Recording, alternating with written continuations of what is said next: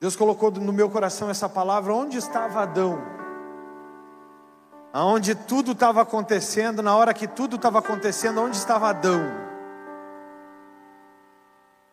Na hora que as coisas estão acontecendo na tua família, na tua casa, no teu trabalho, aonde você está? Era a pergunta que Deus me fazia. Onde estava Adão na hora que o negócio estava pegando? Quem Deus formou e criou para cuidar do jardim? Quem foi? Fala bem alto, se tu sabe. E onde esse cara estava? Onde esse cara estava quando tudo começou? Abre a tua Bíblia aí em Gênesis 2. Eu não vou inventar coisa aqui, pode ficar tranquilo, é tudo bíblico. Eu vim para cá para pregar a palavra de Deus. Gênesis 2, se você não trouxe Bíblia, você tem que estar com a sua Bíblia. Bíblia, espada afiada é Bíblia. Ai, pastor, mas eu não tenho o hábito de trazer a Bíblia. Faz assim, quem tem a Bíblia faz assim, ó. Aquele emojizinho para eles. Ó. Bíblia, cara, Bíblia. Tem que estar na mão do crente. Ah, mas eu tenho meu iPad, meu celular. Não é a mesma coisa, irmão. Não é a mesma coisa. Quando o diabo vier te atacar com, através da vida de um ladrão, não é a mesma coisa dar um bibliaço na. Ah, celular quebra, perde uma grana violenta e não faz nada. A Bíblia diz no Salmo 119, versículo 105, que eu amo referir ele, que ela é lâmpada para os meus pés e luz para o meu caminho. Eu amo esse salmo. Gênesis 2, versículo 16. Vamos à palavra. Ah, pastor, mas eu já sei isso. Calma, calma. Diz assim: E o Senhor Deus ordenou ao homem Coma livremente de qualquer árvore do jardim, mas não coma da árvore do conhecimento do bem e do mal, porque no dia em que dela comer, certamente você morrerá. Vamos começar fazendo a primeira pergunta. Eu adoro fazer perguntas para que vocês fiquem pensando. Eu estava louco de saudade do altar aqui, porque eu amo estar caminhando para cá e para lá. E nas outras igrejas o altar tem a caixa aqui, a gente fica encerrado. Ó. Então eu vou ir para lá e para cá, vocês fiquem me acompanhando. Que, que diz no final do versículo 17? Que ele certamente morrerá. Mas Adão morreu na hora que ele comeu e Eva? Morreram ou não? Não morreram. Então quer dizer que toda morte, ela não, pode, não precisa necessariamente ser uma morte física. Hã? Começou a pensar aí ou não? A cabeça começou a entrar em parafuso. Toda morte, ela não necessariamente precisa ser física. Porque Adão, depois dele, que ele comeu da, do fruto, depois que Eva comeu do fruto, entrou a vergonha, entrou o pecado, entrou a nudez, entrou a insegurança, entrou o medo. E repete bem alto comigo: entrou a morte espiritual. Tem gente que está viva fisicamente, mas está morto espiritualmente. Adão comeu, Eva comeu e morreram. Eles começaram a ver coisas que eles não viam antes. Eles começaram a ver coisas que eles não tinham o hábito de ver. Eles começaram a ver a sua vergonha, a sua nudez. Quantos de vocês já fizeram algum ato e ficaram extremamente envergonhados depois? Eu levanto a minha mão primeiro porque eu sou o primeiro. A sua nudez foi desvendada.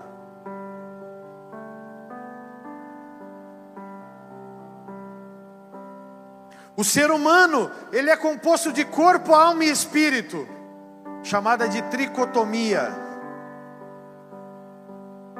O corpo de alguns está estalando, gordinhos que nem bezerros novos. a alma está explodida e o espírito está vagando por aí.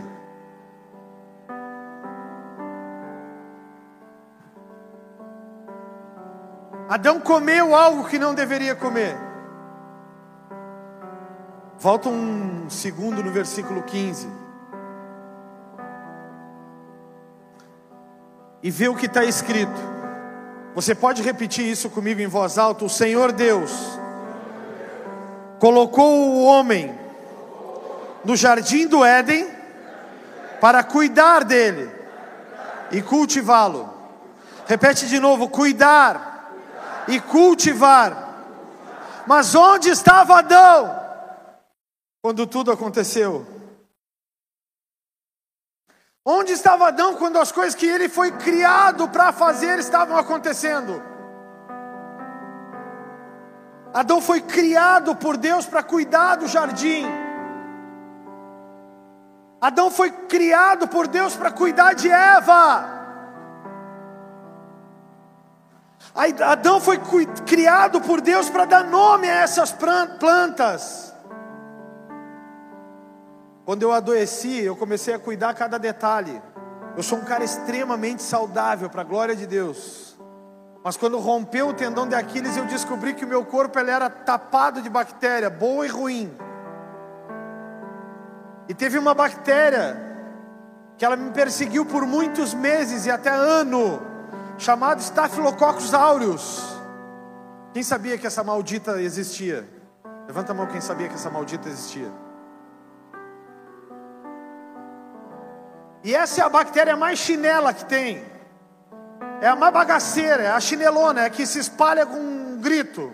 Mas ela permaneceu em mim por mais de ano. E ela não deixava as coisas fechar, cicatrizar. E eu comecei a viver e ver cada detalhe como uma flor.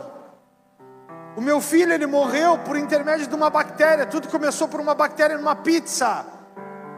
Que a gente estava comendo na casa de uma irmã que fez tudo manualmente.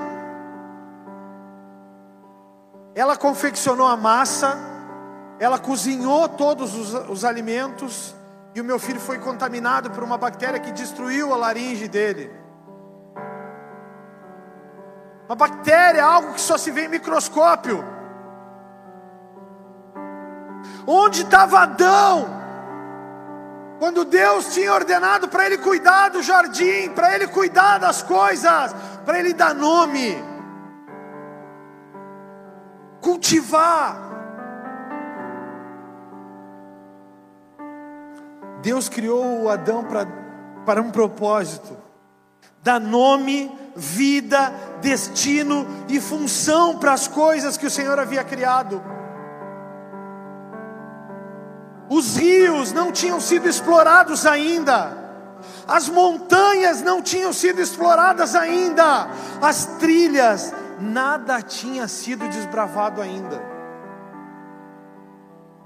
Mas onde estava Adão quando, no momento exato da tentação, ele precisava vencer o diabo e dar andamento nas coisas? Aonde ele estava? Onde estava Adão, cara? Por que, que ele não falou com a Eva? Não vai para a beira dessa maldita dessa árvore. Vamos curtir os rios. Porque tinha uma fluente de rio com braços. Vamos curtir trilha, quem gosta de trilha. Vamos fazer caminhada. Onde esse cara estava, cara? aonde você está quando vai acontecer aquilo para o qual você foi chamado por Deus. Aonde você está? Porque é muito fácil a gente falar dos outros.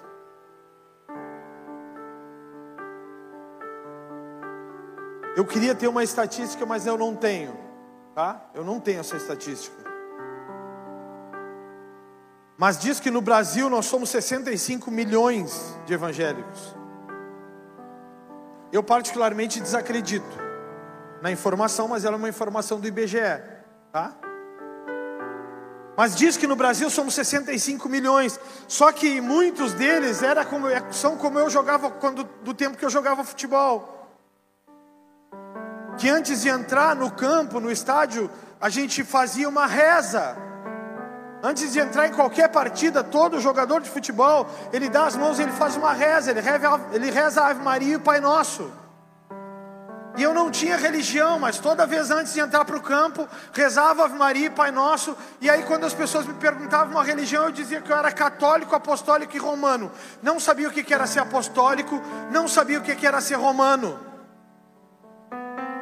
Não sabia a origem da igreja romana. Eu acredito que muitos desses 65 milhões de brasileiros evangélicos dizem que são evangélicos porque simpatizam com a religião mas eu desacredito que sejam parte do projeto de Deus.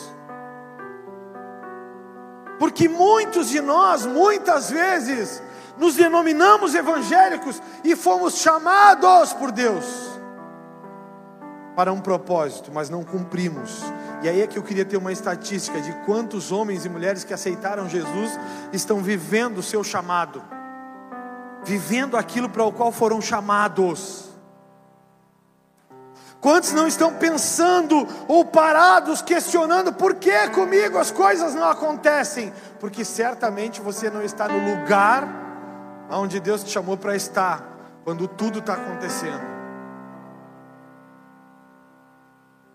Eu e a pastora e a Júlia, é um hábito nosso, quando a gente sai em férias, a gente não vai visitar outras denominações, outras congregações. A gente não vai visitar Lagoinha, a não sei o que, church. Esses dias eu passei em Curitiba por uma igreja, e, e como é que era o nome da igreja? Era Pier Church? Não, era Airport Church. Era uma igreja que era perto do aeroporto, então o nome da igreja é Airport Church. Eu não tenho interesse em conhecer a Airport Church. Mas eu quero ir nos lugares que eu tenho identidade. Então eu fui na Bola de Neve Santos. A gente chegou na quarta às 19h15 e a gente já estava no culto às 20. A gente foi no Flame sábado, a gente foi no evento na praia de manhã e a gente foi para o culto da noite, da tarde, na verdade. Depois a gente saiu correndo de, de, de Santa Catarina para a gente chegar a tempo do culto em Porto Alegre. Porque eu quero estar onde o Senhor está, onde as coisas estão acontecendo, eu quero estar onde tudo está acontecendo, eu quero estar onde o anjo está aparecendo, onde a palavra está sendo liberada, onde a profecia está sendo dada, onde o inimigo está sendo amarrado, é aí que eu quero estar. E eu respeito totalmente quem não pensa assim, mas não me faz voltar para um lugar que eu já venci há muito tempo. Eu quero estar onde as coisas estão acontecendo. E Adão não estava onde tudo estava acontecendo, cara. Adão estava distraído num lugar. Aonde você tem estado? Aonde você tem estado quando o Senhor tem te chamado? Aonde você está?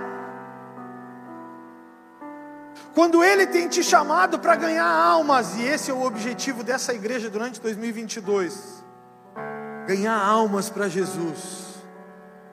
Nosso foco incansável em 2022 vai ser ganhar almas para Jesus. Então nós vamos ir para a praça, nós vamos fazer pagode, nós vamos ganhar alma para Jesus no carnaval, quando muita gente vai para a praia. Nós vamos fazer vigília, nós vamos fazer culto, nós vamos pregar nas praças. Essa é a nossa identidade, essa é a nossa pegada. Mas eu quero muito que você pare por um minuto para pensar aonde você tem estado quando o Senhor tem te chamado para estar aos seus pés, porque é ali que Ele vai destra destravar o seu chamado, ou despertar o seu chamado, onde você tem estado. Eu e a pastora, eu não tenho vergonha de dizer as coisas, eu gosto de dizer as minhas verdades, porque eu aprendi lá atrás, quando eu era bem novinho, que já não é o caso agora.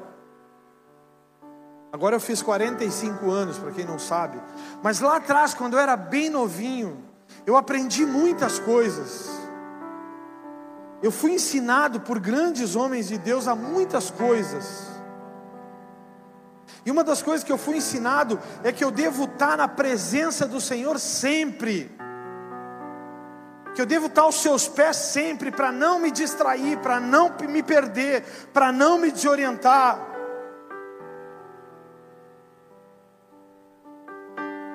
E durante esses dias, eu e a pastora e a Julie, a gente, eu tenho fundo de garantia. E durante esse semestre eu descobri que existia o tal do saque aniversário. Quem sabia dessa benção do saque aniversário?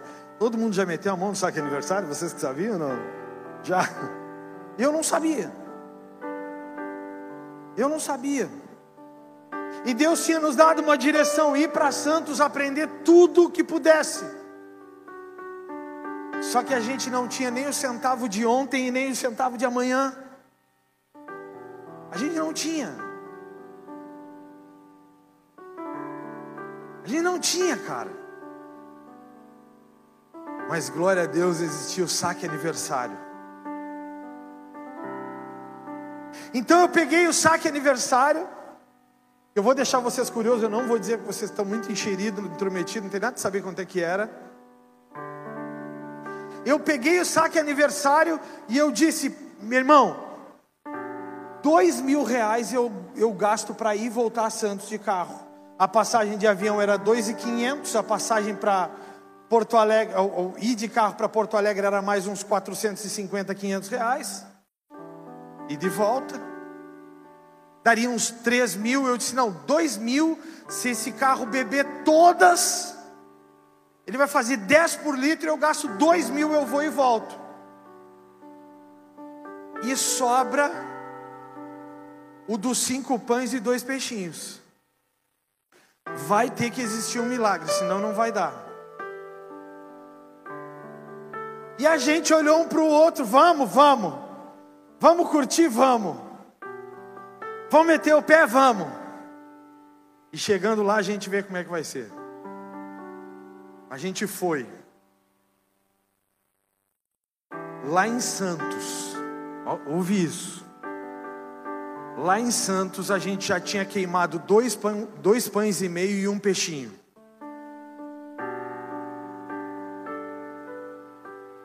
Lá em Santos eu só pensava, eu preciso ter o da gasolina.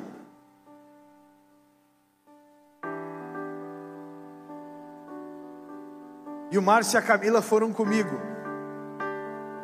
Foram comigo não, eles nos encontraram lá, foram para o culto. E eu tive que sentar com eles na beira da praia, não preciso também sentar num, atrás de um muro. E eu disse para eles: Ó, eu estou fazendo a viagem da marmita. Então o negócio vai ser marmitex. Tá? Então, se quiserem comigo, marmitex vai pegar, fiquem à vontade. E lá em Santos mesmo, o Senhor começou a nos prosperar, porque a gente estava no lugar aonde Ele queria que nós estivéssemos. Ele começou a gerar coisa de todo lado. Eu vendi os, os livros que eu tinha em cinco minutos. Quando eu vendi os livros em cinco minutos, a gente olhou um para o outro e a gente disse assim: dá para comer até uma pizza agora. Agora o negócio folgou. Mas eu estava lá o pastor Eric e a pastora Sheila me, me perguntaram: como é que foi a viagem? Foi cansativa? Eu disse: não, foi uma festa. Foi uma benção. Porque eu estava indo para o lugar que eu tinha certeza que era o lugar que Deus queria que eu estivesse. E eu estava indo abençoado pelos meus pastores. Eles sabiam cada detalhe do meu trajeto, como seria em que parte eu estaria, quantos dias eu ficaria, o que, que eu faria. Eu estava no lugar aonde eu deveria estar. Mas eu quero te fazer pensar e entender onde estava Adão. Então pula um pouquinho e vai para Gênesis 3, versículo 6.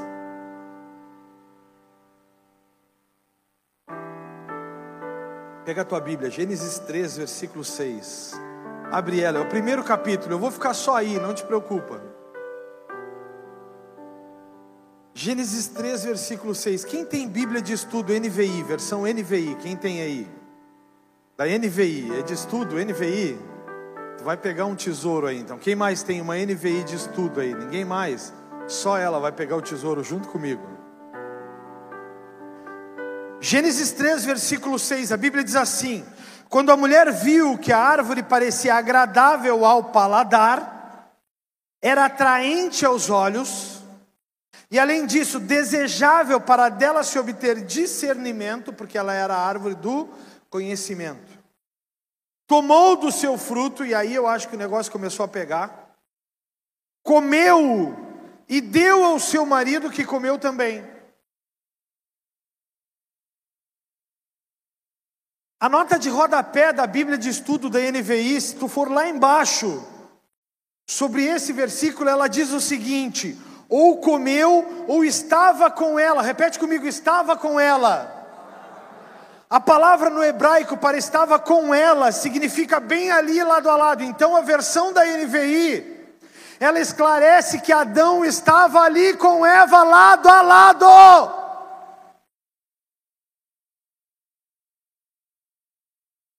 A Bíblia NVI, a tradução da nova versão internacional, ela esclarece que ele estava lado a lado com Eva. E eu coloquei uma pergunta aqui para mim: o que, que aconteceu com Adão então, cara? O que, que aconteceu com esse cara, meu irmão? Se ele estava lado a lado, ele foi criado por Deus. Ele foi criado do nada, cara. Ele foi criado à perfeição. A Eva já tinha sido, tinha sido tirada da costela dele. Mas ele recebeu a informação, meu irmão. Ele recebeu a informação. Ele recebeu a informação privilegiada não coma da árvore do conhecimento do bem e do mal, não coma. E ele estava ali com Eva. Por que, que esses caras não estavam fazendo uma trilha? Por que, que esse cara não estava indo ver os rios?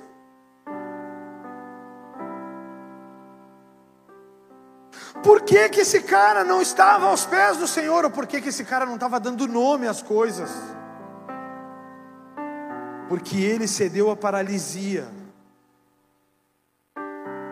Ele negou a própria natureza, pois nasceu para implantar a vontade e o plano perfeito de Deus. Então ele torna-se uma pessoa passiva e omissa, quando deveria ter lutado por isso.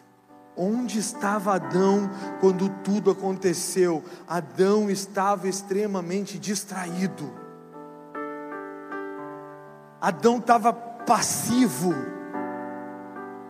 Adão estava omisso.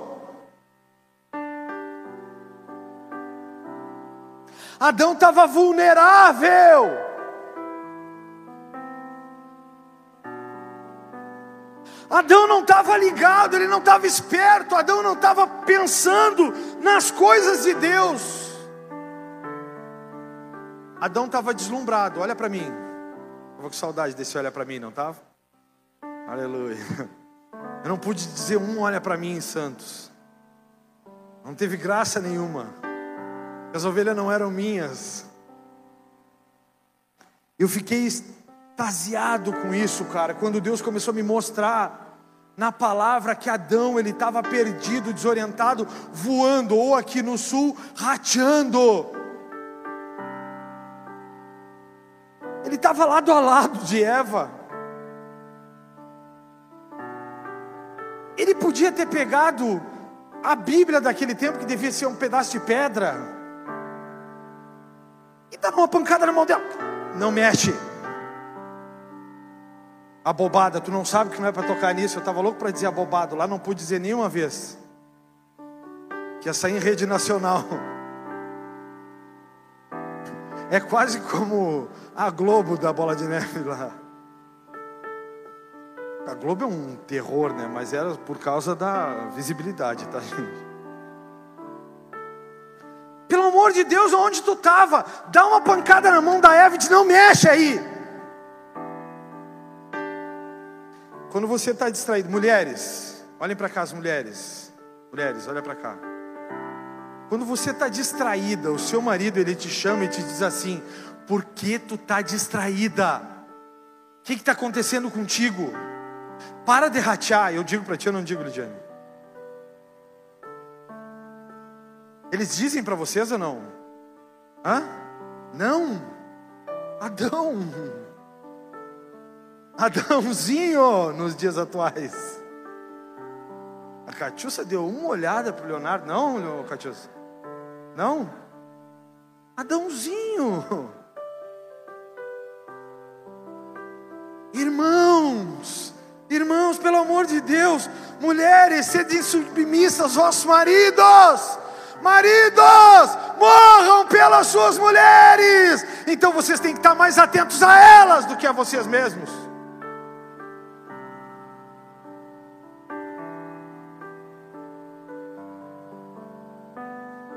Eu não pude dizer lá, então eu vou dizer aqui. O que tem de homem paspalho nos dias atuais? Aqui não. Aqui só tem homens de Deus. Teve um que saltou isso aí. Mas o que tem de homem paspalho hoje em dia é um negócio inimaginável, cara. Inimaginável. Os caras abrem a Bíblia para ler. Os caras começam a ler e começam a dar sono. Foi tu que abriu a Bíblia, meliante. Foi tu que escolheu ler. Pelo amor de Deus, me ajuda. Sacode esse cara aí, mulher. Sacode, sacode, Esther. Dá uma, uma, a Esther tocou com a mãozinha nele numa suavidade. A Esther é um, um anjo. Dá uma sacudida nele, está por debaixo de um decreto. Cara, pelo amor de Deus, acordem. Mulheres, já vai chegar a hora de vocês. Eu vou gastar metade da palavra para falar sobre Eva.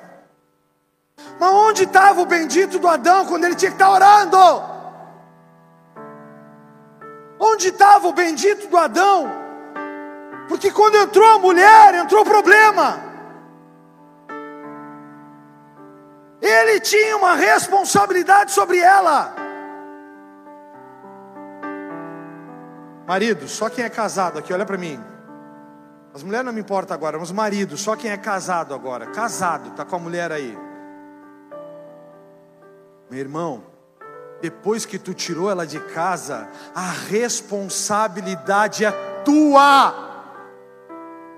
Não liga para o pai e a mãe dela é tua responsabilidade, é tu que tem que cuidar, é tu, é tua responsabilidade conduzir ela bem até o final, é tua responsabilidade fazer ela entrar na arca. É tua responsabilidade fazer ela entrar saudável na presença de Deus todos os dias. A minha, às vezes ela vai comer as coisas e eu digo para ela, não come. Eu disse, o que é isso? Tu tá louco? Chocolate, eu faço isso toda hora. Quem quer saber a arma do crime é chocolate. Essa mulher é incontrolável com isso. Não deem chocolate, vocês estão proibidos de nos dar chocolate. Proibido. Ela vai comer o chocolate, eu digo para ela: não come. Já comeu demais. Eu comi só um pedacinho, ela dizia, ela já comeu a metade.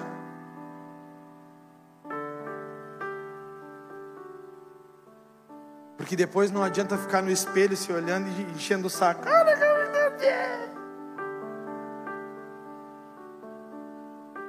minha roupa não serve. Tem nutricionista, as pencas aqui para te ajudar. Eu olho para ela e digo, Lidiane, não come. Agora estou encarnado nela no refrigerante também. Esses dias ela disse que sábado ela foi no aniversário e, e eu não estava, mas o anjo estava. E ela disse que foi tomar uma guaranazinha e não tinha. Bem feito. Ai que pastor mal. Na minha casa, irmão, não faço isso na tua casa. Se quiser tomar guaraná, o problema é teu. Mas na minha casa, a responsabilidade de ser Adão é minha. Aonde vocês estão, homens? Quando vocês estão chamados a cumprir uma missão, aonde vocês estão quando vocês têm uma responsabilidade com a sua casa e com a sua família? Tem gente que está mandando filho para a escola, para que na escola arrumem, irmão, o filho é teu. Estava com saudades dos gritinhos mais altos assim, não estava?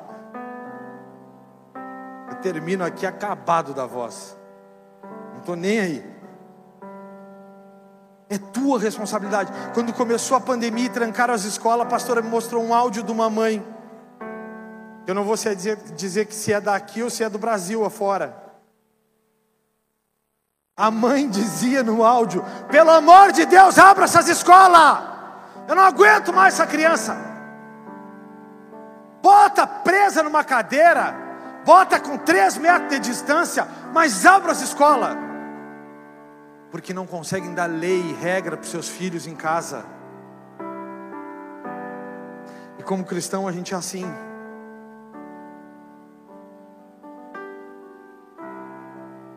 Durante esses seis anos eu vou fazer só um breve testemunho. Garanto que não vai, durar, não vai levar cinco minutos. Durante esses seis anos de pastoreio eu aprendi uma coisa. A culpa de todas as pessoas que saírem da igreja desde o dia que ela começou até o final vai ser minha. Eu sou o culpado. Porque o fulano, a fulana, a beltrana saíram da igreja. Eu vou ser o culpado, sabe por quê? Porque eu tenho a responsabilidade, porque a Bíblia diz que eu vou dar conta de cada uma das ovelhas que ele me confiou. Então, quando estiver errando, eu tenho a responsabilidade de bater na porta e dizer, irmão, não pode agir assim. Quantos já foram interceptados no Instagram por mim aí que eu disse que está fazendo errado? Quem já foi? Levanta a mão quem já foi. Levanta bem alto para as pessoas verem. Eu tenho só dois, eu tenho que fazer mais, hein?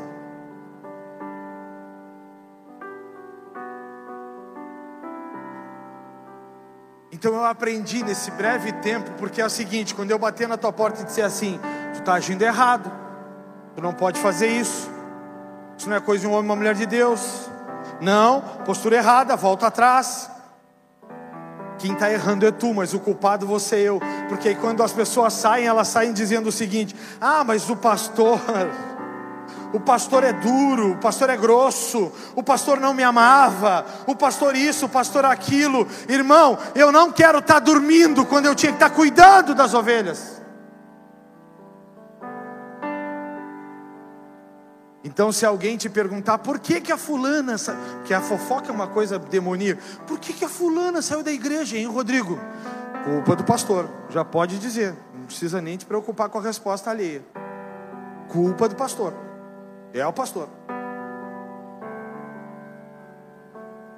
Teve um irmão que está entre nós, mas eu não vou revelar o nome do melhante de jeito nenhum. Que esses tempos agora, uns Dois meses atrás ele me chamou e ele me disse, ele, ele é um cara reservado nas palavras. Ele me chamou e me disse assim: Eu tenho saudade de quando tu me mandava mensagem me cobrando, me dizendo que postura é essa? Como é que tu vai responder dessa maneira? Eu disse: Tu tem saudade? Tem certeza que tu tem saudade? Eu posso voltar. Porque é bom a gente ser amado e cuidado. É bom a gente ter cuidado. Adão estava ali. Adão estava do lado. Adão estava na beira da maldita da árvore.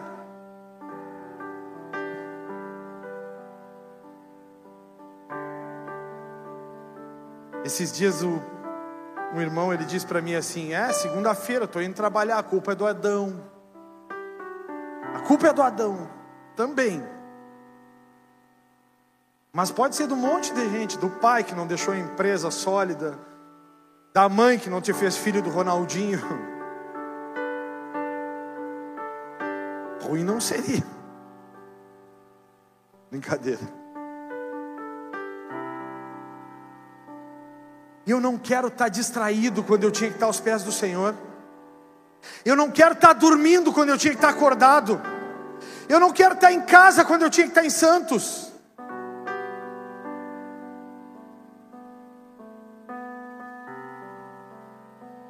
Onde estava Adão? Onde estava Adão, cara? Adão estava prostrado. Adão foi criado por um propósito para dar destino às coisas. Adão foi criado para dar nome a tudo. Adão é o privilegiado da história, cara. Porque nem Noé teve essa condição. Noé já tinha um par de cada um pronto.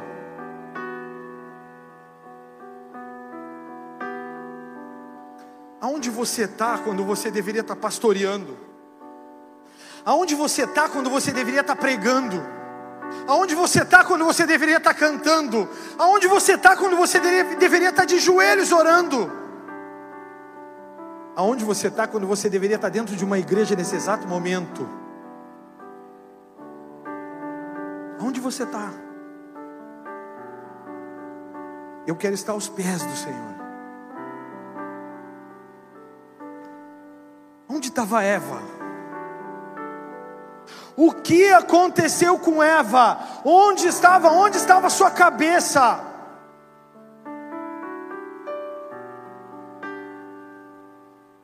Você pode dizer isso comigo para não dizer sozinho? Pode ou não pode? Eva, diga aí. Você foi chamada para viver como auxiliadora, amiga direcionadora, uma mulher de destino, Eva. Aonde tu estava, Eva? Com a cabeça, que nós sabemos que tu estava rateando no lado da árvore.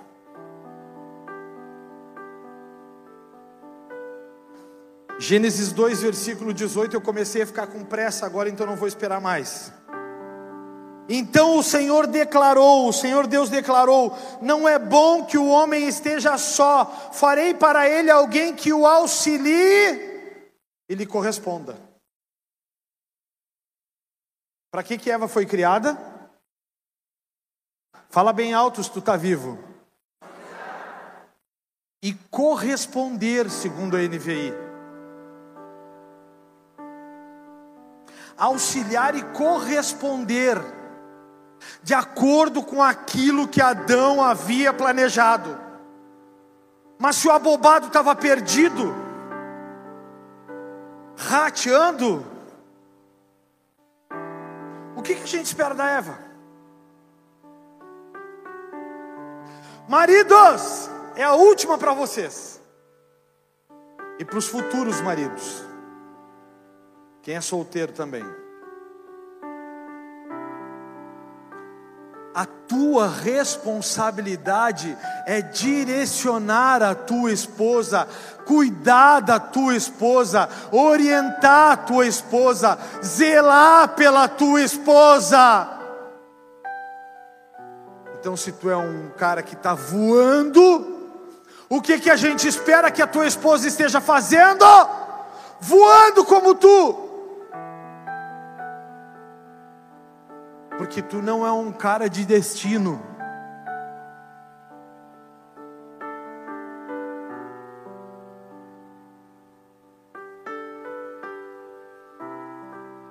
Eu vou dizer isso porque ela faz comigo também. Tem horas, marido, que tem que cortar a asa dela. Porque a poda é muito saudável. A poda faz crescer algo melhor e mais vistoso mas muitas vezes ela também corta as minhas asas, porque eu não sou perfeito, e eu também preciso de uma auxiliadora. Asa grande, Fabiano. Está pensando que não deveria, Fabiano. Muitas vezes a Lidiane me disse. Eu era líder de célula. Na minha primeira igreja, a igreja que eu nasci, a família de Deus Bagé, que eu amo, pastores Paulo e Vera Sarmento. Eu era líder de célula, uma certa feita, porque lá na célula da família de Deus era diferente do que aqui. Aqui na célula se fala a palavra que foi pregada no domingo, na família de Deus tu pregava uma palavra que Deus colocasse no teu coração. E uma certa feita eu fui para uma célula e fui pregar uma palavra e foi horrorosa. Eu troquei Moisés por Adão, Adão por João Batista. Foi um negócio mais ou menos assim. a mulher do fluxo de sangue com o cara do tanque de Bethesda, eu fiz uma besteira. E eu saí dali e a gente conversou, e eu disse, aí Lidiane, foi bênção? E ela disse, não, foi horroroso. Tu trocou tudo.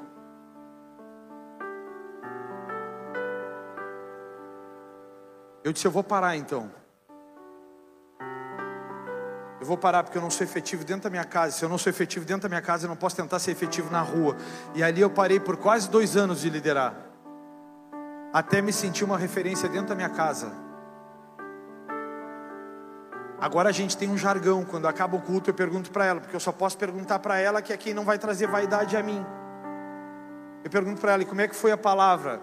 Bênção foi horrorosa, muito bênção foi boazinha, top das galáxias só eu preguei na, na humanidade, no planeta Terra. Bênção é a forma educada dela me dizer que foi fraca. Mas se passaram 26 anos, eu estou casado, 22 anos, eu estou casado com ela, com a mesma mulher, vivendo o mesmo caminho, com ela pastora de igreja, uma mulher de Deus, que vive debaixo da graça. Eu parei para dar passos atrás, mas eu voltei mais forte do que eu havia começado.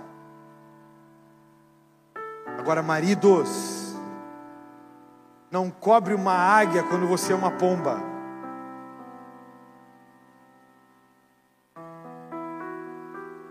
Não cobre uma águia quando tu é uma pomba.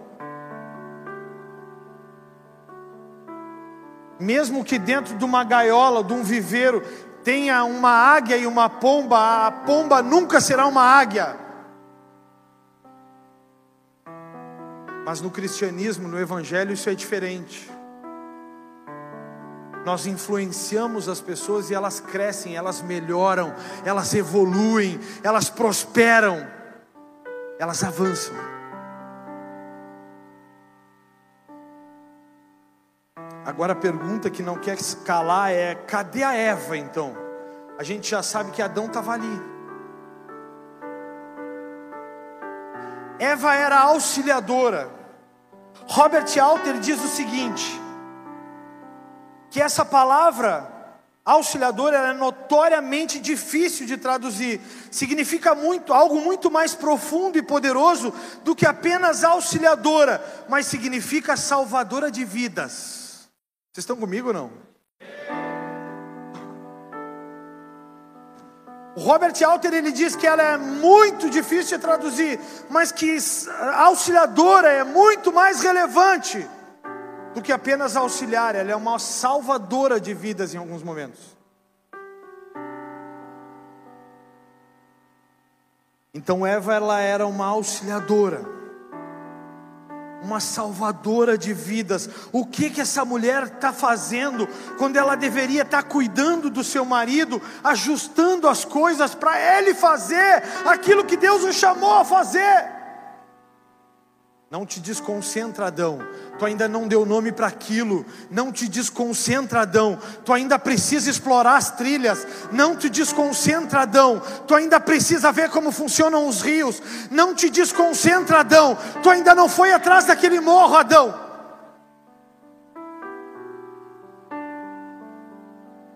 Não te desconcentra, Adão. Calma. Calma, eu sei que tu está cansado. Eu sei que tu está cansado. Eu sei que tu tentou fazer algo hoje e não deu muito certo. Mas no final da tarde, Adão, fica tranquilo. O Senhor vai nos visitar, Adão. E Ele vai nos dizer como devem ser as coisas. Vocês lembram que o Senhor visitava?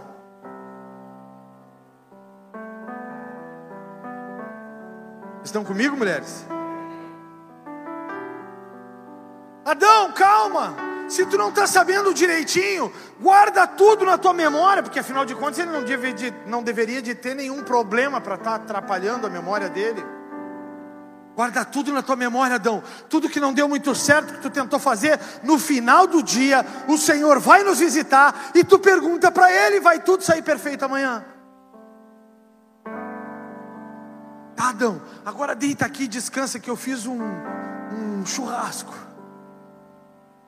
Uma pizza, eu estou louco para comer pizza. Uma pizza. Calma, descansa. Fiz um chá verde para te desinchar. Um gengibre limão.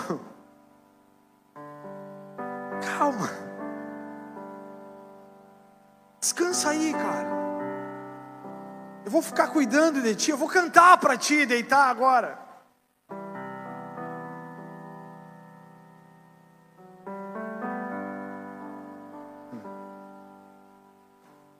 Estava ouvindo uma mensagem hoje de uma pregadora. E a pregadora disse que no ano que passou ela, ela se colocou em muitas agendas. Ela tinha uma agenda para sábado, disse que alguém ligava e dizia: Faz na sexta também aqui, faz, pode ser, pode ser. Pô, sou amigo do pastor tal, me ajuda, faz também. E disse que ela começou a girar o Brasil. Ela tem uma filha de 7 anos e outra de 11. E disse que a filha, antes dela sair, ela dizia: A filha dizia para ela: Mãe, pelo amor de Deus, não nos deixa sozinha de novo, mãe. Fique em casa, mãe. Então ela foi para esse evento. Quando ela chegou no aeroporto, o aeroporto cancelou o voo. Ela teve que voltar para casa. Ela disse que botou um pijama, sentou do lado da filha. E a filha disse que foi para o teclado e começou a tocar. E a filha começou a cantar um cântico novo. E Deus falou para ela: esteja atenta para estar nos lugares que eu quero que tu estejas, e não nos lugares que te pressionam a estar. Poxa, aquilo foi como uma faca. O que a Eva estava fazendo quando ela devia estar atenta à missão do marido?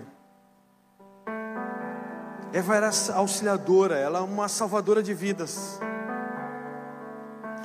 Eva também era uma doadora de vida naquele ambiente, aquela que foi chamada para doar vida, porque ela ia ter filhos ela ia gerar a próxima leva de homens e mulheres verdadeiras de Deus.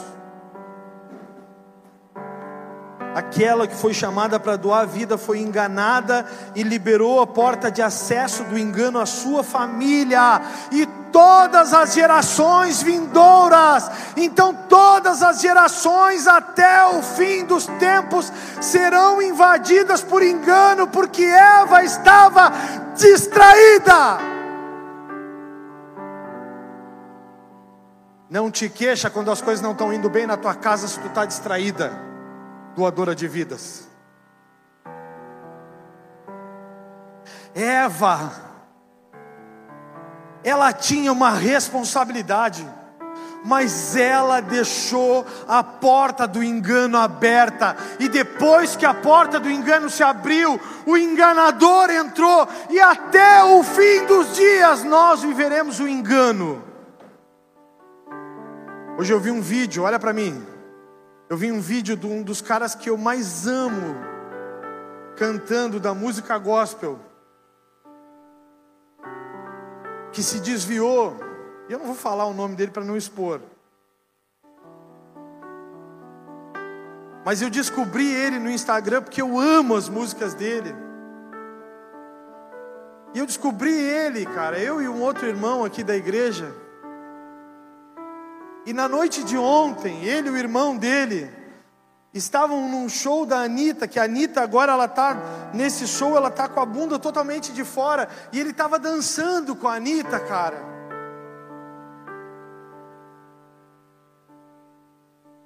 Alguns já devem ter se ligado. Quem se ligou? Quem é o cara? Quem se ligou? Vocês se ligaram? Se ligou, Mike? Existe uma dor tão profunda como ver aquele cara assim? A mulher dele estava ali ajudando a filmar, irmãos. O cara impacta a minha vida até hoje, 26 anos depois da conversão. E agora ele está no show da Anitta. Desviado há mais de 10 anos diz que não quer saber de evangelho para nada. Onde será que estava a Eva dele, quando começou a entrar um engano na mente dele? Onde será que estava a Eva dele? Onde é que será que estava a doadora de vida dele? Sobre a Lidiane foi colocada a responsabilidade de gerar a vida dos meus filhos, que serão as gerações que não vão deixar o meu legado se apagar. Os meus livros, eles são um registro para a história, mas os meus filhos são a reprodução de quem eu fui. E a Lidiane foi chamada para ser geradora de vidas. Ela não pode deixar um engano entrar na nossa casa.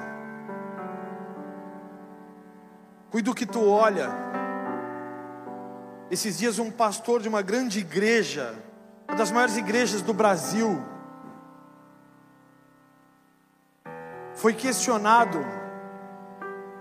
Eu não me aguentei, eu não comento nada de ninguém em rede social, porque eu acho que não tem nada que ver, mas essa eu não resisti. Foi a primeira vez que eu comentei. Ele foi questionado nessas idiotas dessas perguntas. Que agora virou modinha, porque o André Valadão fez, todo mundo quer fazer, porque é uma maneira de aparecer na rede social. Mas está bem, se quiser fazer, faça. Eu não sei nem se um dia eu não vou fazer. Estão me tentando a fazer, mas eu acho que eu vou ser muito grosseiro.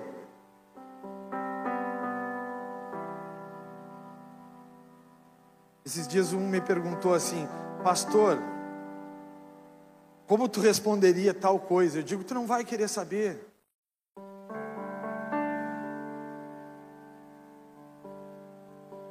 Se tu quiser saber, vai ser duro. E aí foi perguntado para esse grande pastor do Brasil, e tem igrejas nas nações, por que não olhar o Big Brother Brasil, pastor? E aí ele deu a resposta política que não perde crente, que não perde membro. Crente, né? Porque até o diabo crê em Deus, né? Ele disse assim: Isso até foi bom tu perguntar, porque é uma pergunta que a gente precisa responder para acabar com a hipocrisia. Porque tem muita gente que olha séries no Netflix muito pior do que Big Brother e agora está batendo no Big Brother.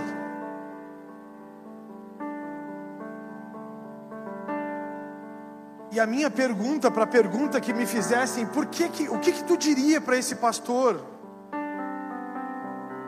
Eu diria o que eu disse para ele. Não é sobre ver Big Brother. Não é sobre ver séries. É sobre ver o que tu está dando de acesso para tua mente. Então o Big Brother é mais uma ferramenta. Se tu está olhando série, não olha também o Big Brother porque a tua mente é a central das tuas emoções, e tudo que entra precisa ser processado, e a Bíblia diz que a boca fala do que está cheio o coração, o coração é uma simbologia da mente. E tem muita gente falando porcaria, porque a mente está contaminada. Não é sobre Big Brother, irmão, é sobre o lixo que está tendo acesso à tua mente. E essa é mais uma ferramenta do lixo. Do lixo tóxico que está saindo pela televisão. Não se distraiam. Não se distraiam. Vocês, mulheres, são doadoras de vida.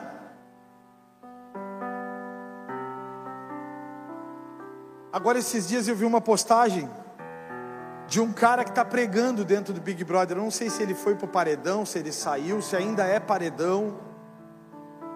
Quem viu essa que o cara está pregando no Big Brother? Pode levantar a mão, não tem problema. Não viram? Diz que tem um cara pregando no Big Brother.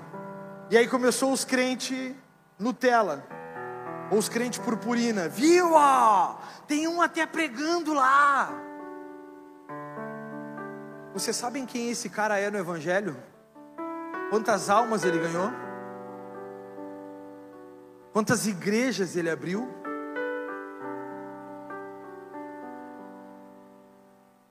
Vocês sabiam que na Coreia, na China, existe um senhor analfabeto? Existia um senhor analfabeto, escrito na, num livro do Philip Yancey um senhor analfabeto que por intermédio dele da bicicleta dele, 300 células eram acompanhadas cotidianamente por ele. 300 células clandestinas, porque lá era proibido ter. E ele foi perguntado pelo Filipiança e ele disse: A última vez que eu me lembrei de contar, tinha mais de 300, 300 células na, na, na nossa linguagem para vocês entenderem, mas 300 casas que estavam ouvindo a palavra de maneira clandestina, porque lá é proibido pregar. Naquela época, né? Vocês sabem o nome desse cara? Sabem? Ninguém sabe, não é relevante. Ninguém sabe. Sabe por quê? Porque os doadores de vidas não são importantes para muitas pessoas. Não tem marketing, não tem mídia. Eva foi enganada. Eu quero convidar a galera do louvor para subir. Já vai acabar, eu voltei mais doutrinado para horário. Teve um que disse glória a Deus, eu ouvi. Vocês podem orar por ela?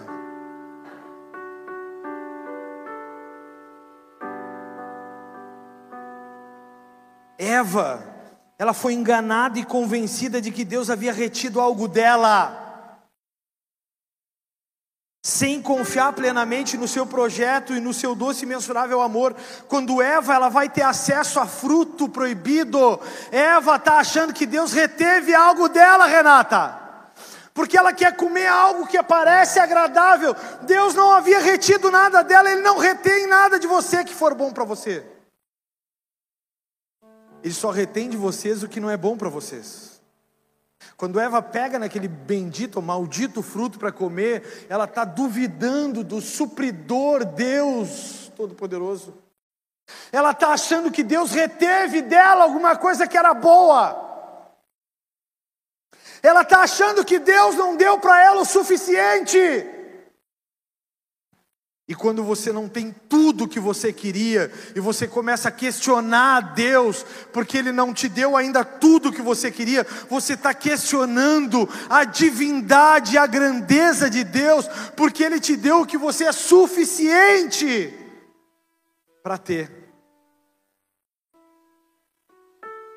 Eu disse nesse final de semana, ou nessa semana, não me lembro para quem, eu disse uma frase.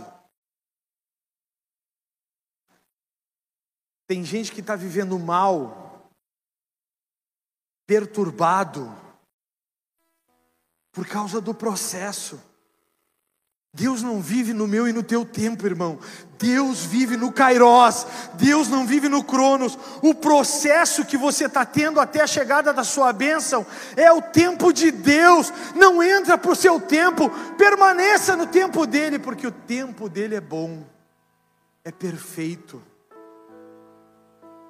O processo, você pode entrar, passar por ele gritando, ou você pode passar por ele celebrando.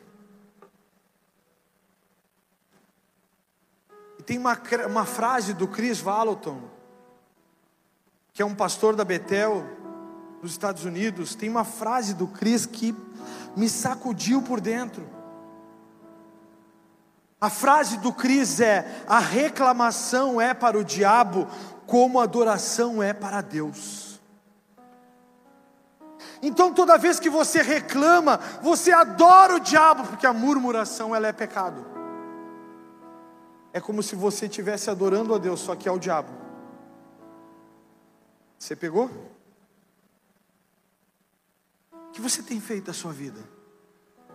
Aonde você está quando você deveria estar no lugar aonde Deus te chamou para estar? Aonde você está quando você deveria estar aos pés do Senhor? Onde você está? O que Deus vai fazer nesse ano através dessa igreja? Não sei, mas eu creio em grandes coisas. Eu li algo também que dizia assim: Eu vou trazer para o nosso jardim esse diálogo do livro que eu estava lendo. Ele dizia assim: Bagé está um caos. Não vem empresas. Aqui veio 97 novas empresas, né? Mas estou só usando uma figura de linguagem. Não vem desenvolvimento não vem uma grande indústria, Bagé parece que não sai do lugar, Bagé parece que não avança. Será que Deus não está vendo? A resposta do autor do livro: Sim, Deus está vendo. E Ele te deu para essa cidade. Agora, se você não está fazendo aquilo que deveria fazer, a culpa não é de Deus.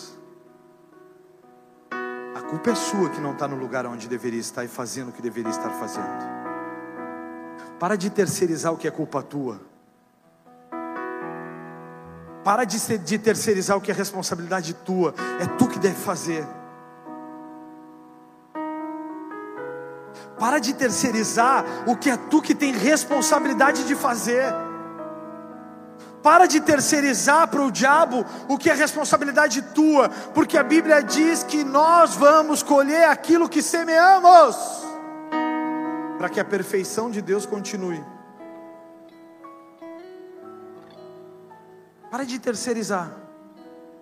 Ah, pastor, quando eu me converti, pastor, me disseram que eu seria um ministro e eu cantaria por todas as nações da terra.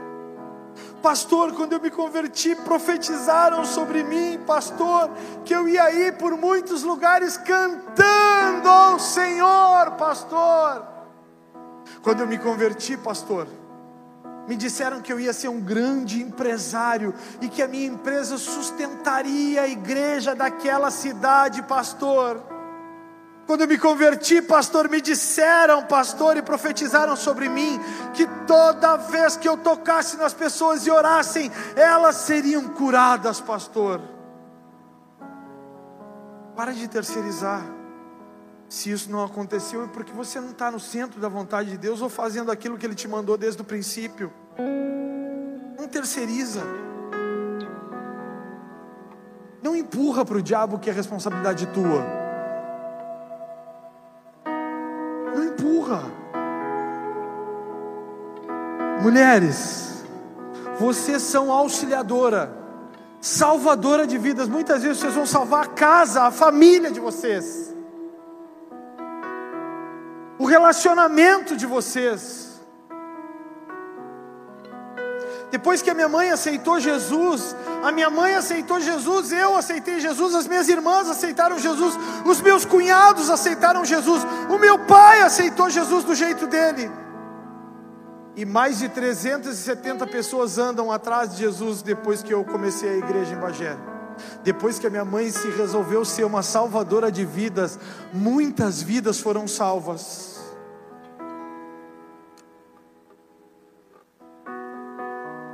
Uma certa feita, minha mãe e meu pai brigavam muito.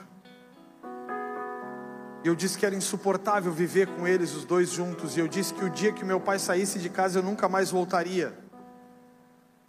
E um belo dia ele olhou nos meus olhos e ele me disse: Eu estou saindo. Eu disse: Se tu sair, eu nunca mais, tu nunca mais volta. E se tu voltar por uma porta, eu saio pela outra.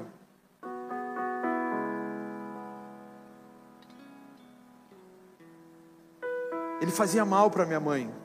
A minha mãe também fazia mal para ele. Eu fiz toda a mudança dele na caminhonete do meu tio. Orgulhoso, ferido porque ele estava saindo, mexido por dentro porque ele estava tomando uma posição que não estava pensando em mim nem nas minhas irmãs. Fiz toda a mudança dele, no final da mudança ele disse para mim: ainda está certo, fizesse tudo já, então tá bem, vou embora. Eu digo: vai, mas não esquece que se tu voltar por uma porta, eu saio pela outra. Pois bem, ele voltou dois meses depois. E eu, orgulhoso, metido, saí pela outra porta. Fui morar na casa da minha avó. Alguns dias, meses, sei lá, eu não lembro exatamente ele me chamou.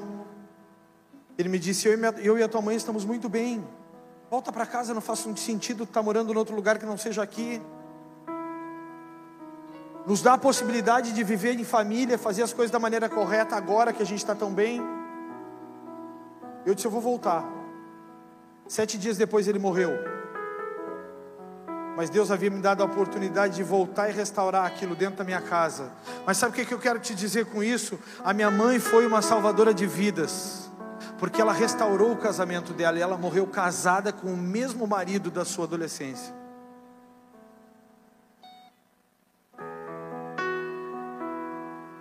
Deus me deu a oportunidade de sentar do lado do meu pai no sofá e ouvir dele que estava saindo de casa para morrer, que sabia que tinha chegado a sua hora e que eu cuidasse das minhas irmãs e da minha mãe, porque eu era o homem que representava ele naquela casa.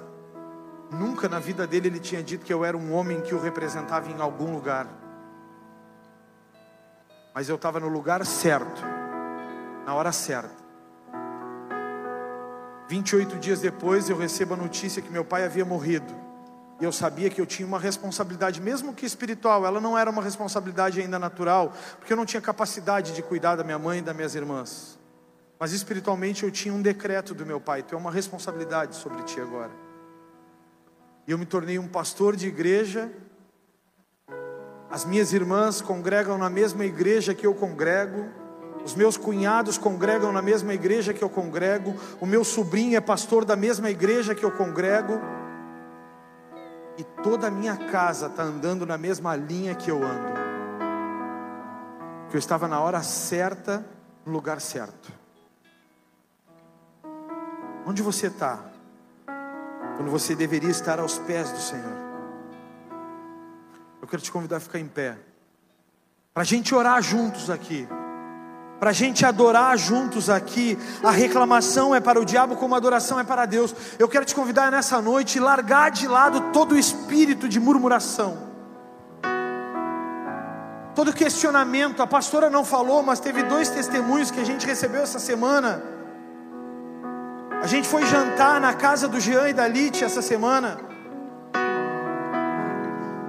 E a Lite começou a trabalhar 7, 10, 15 dias, sei lá quantos dias atrás numa função e ela já foi promovida para outra função.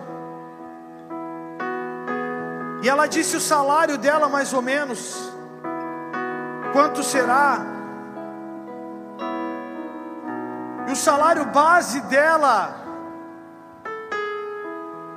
o marido dela dizimou dele e o salário base dela durante todo o tempo que ela esteve desempregada. E agora ela tem o emprego e o dízimo daquilo que o marido profetizou.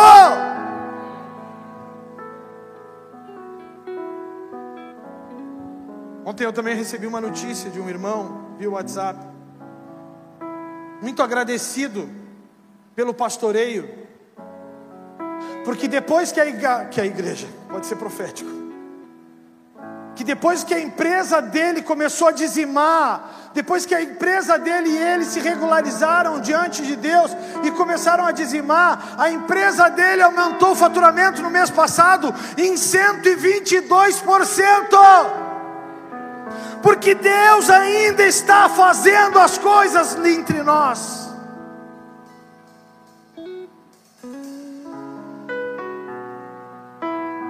Então, se Deus ainda não fez na sua vida, para de questionar Deus no processo do tempo. Ele está no Kairos, ele não está no Cronos. Seja a sua melhor versão. Seja a sua melhor versão, seja um homem aprovado diante de Deus. A Bíblia fala do varão aprovado, seja esse. Seja a mulher de Provérbios Seja a mulher de provérbios, porque a mulher de provérbios diz que a mulher sábia edifica a sua casa, mas a tola com as próprias mãos a destrói.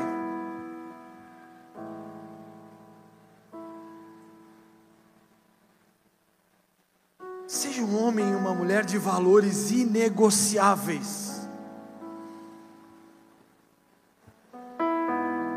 Mesmo que seja ruim. Essa semana eu vendi um carro, dois na verdade. Eu não tinha como pagar a parcela o dia 6 do carro que eu tinha comprado pela fé. Eu disse para o Senhor: Senhor, até o dia 6 eu preciso vender. Eu vendi o carro. E um irmão que me ajudou na venda do carro. Eu perguntei para ele, e aí, como é que está o teu emprego? Ele disse, eu não estou mais no emprego, pastor. Eu disse, por que, que tu não está mais no emprego, cara? Porque no emprego que eu estava era só corrupção, pastor. Todo mundo era corrupto, pastor. Eles se vendiam por coisas, eles davam um jeitinho para tudo. E para não cair, pastor, eu preferi ficar desempregado.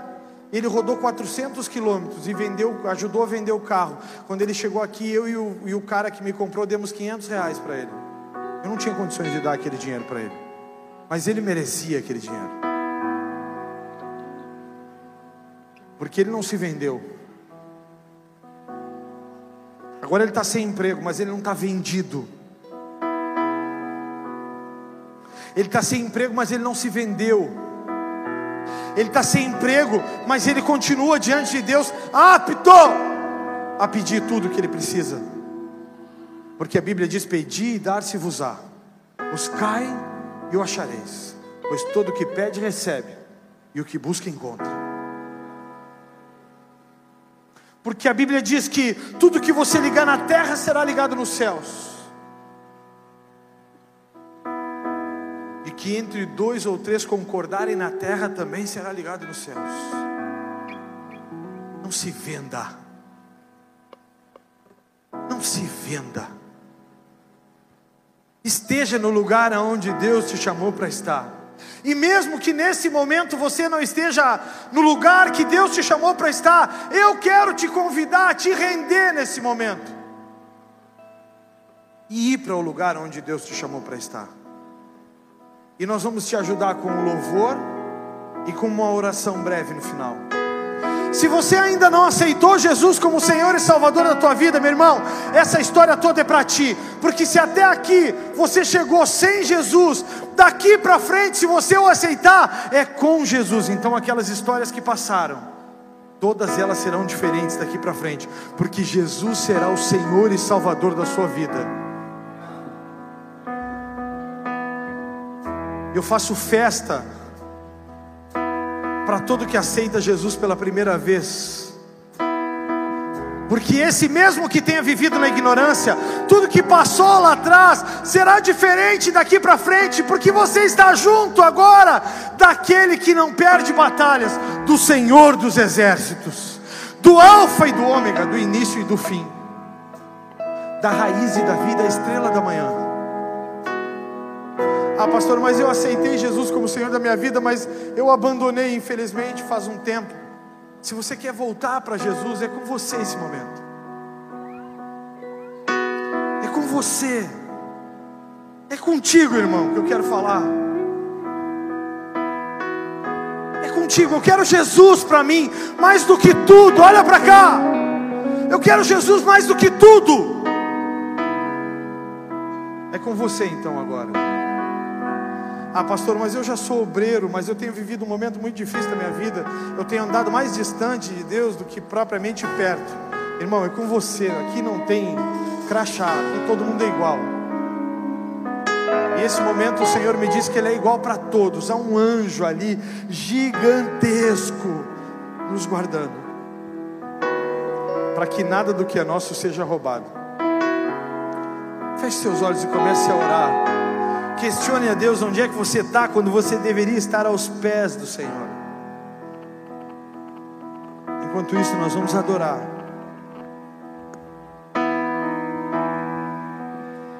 Ah, que saudade, que saudade de ouvir tua voz ao entardecer. Ah, que vontade, que vontade de voltar ao jardim da inocência. Se eu pudesse, voltaria atrás e não faria novamente o que fiz. Troquei minha comunhão pela escuridão da noite. Em trevas tornei os meus dias. Ah, que saudade, que saudade de ouvir tua voz ao Você que está distante de Deus se achegue agora. saudade, que vontade de voltar ao jardim da inocência. Se eu pudesse, voltaria atrás e não faria novamente o que fiz. Comunhão pela escuridão da noite.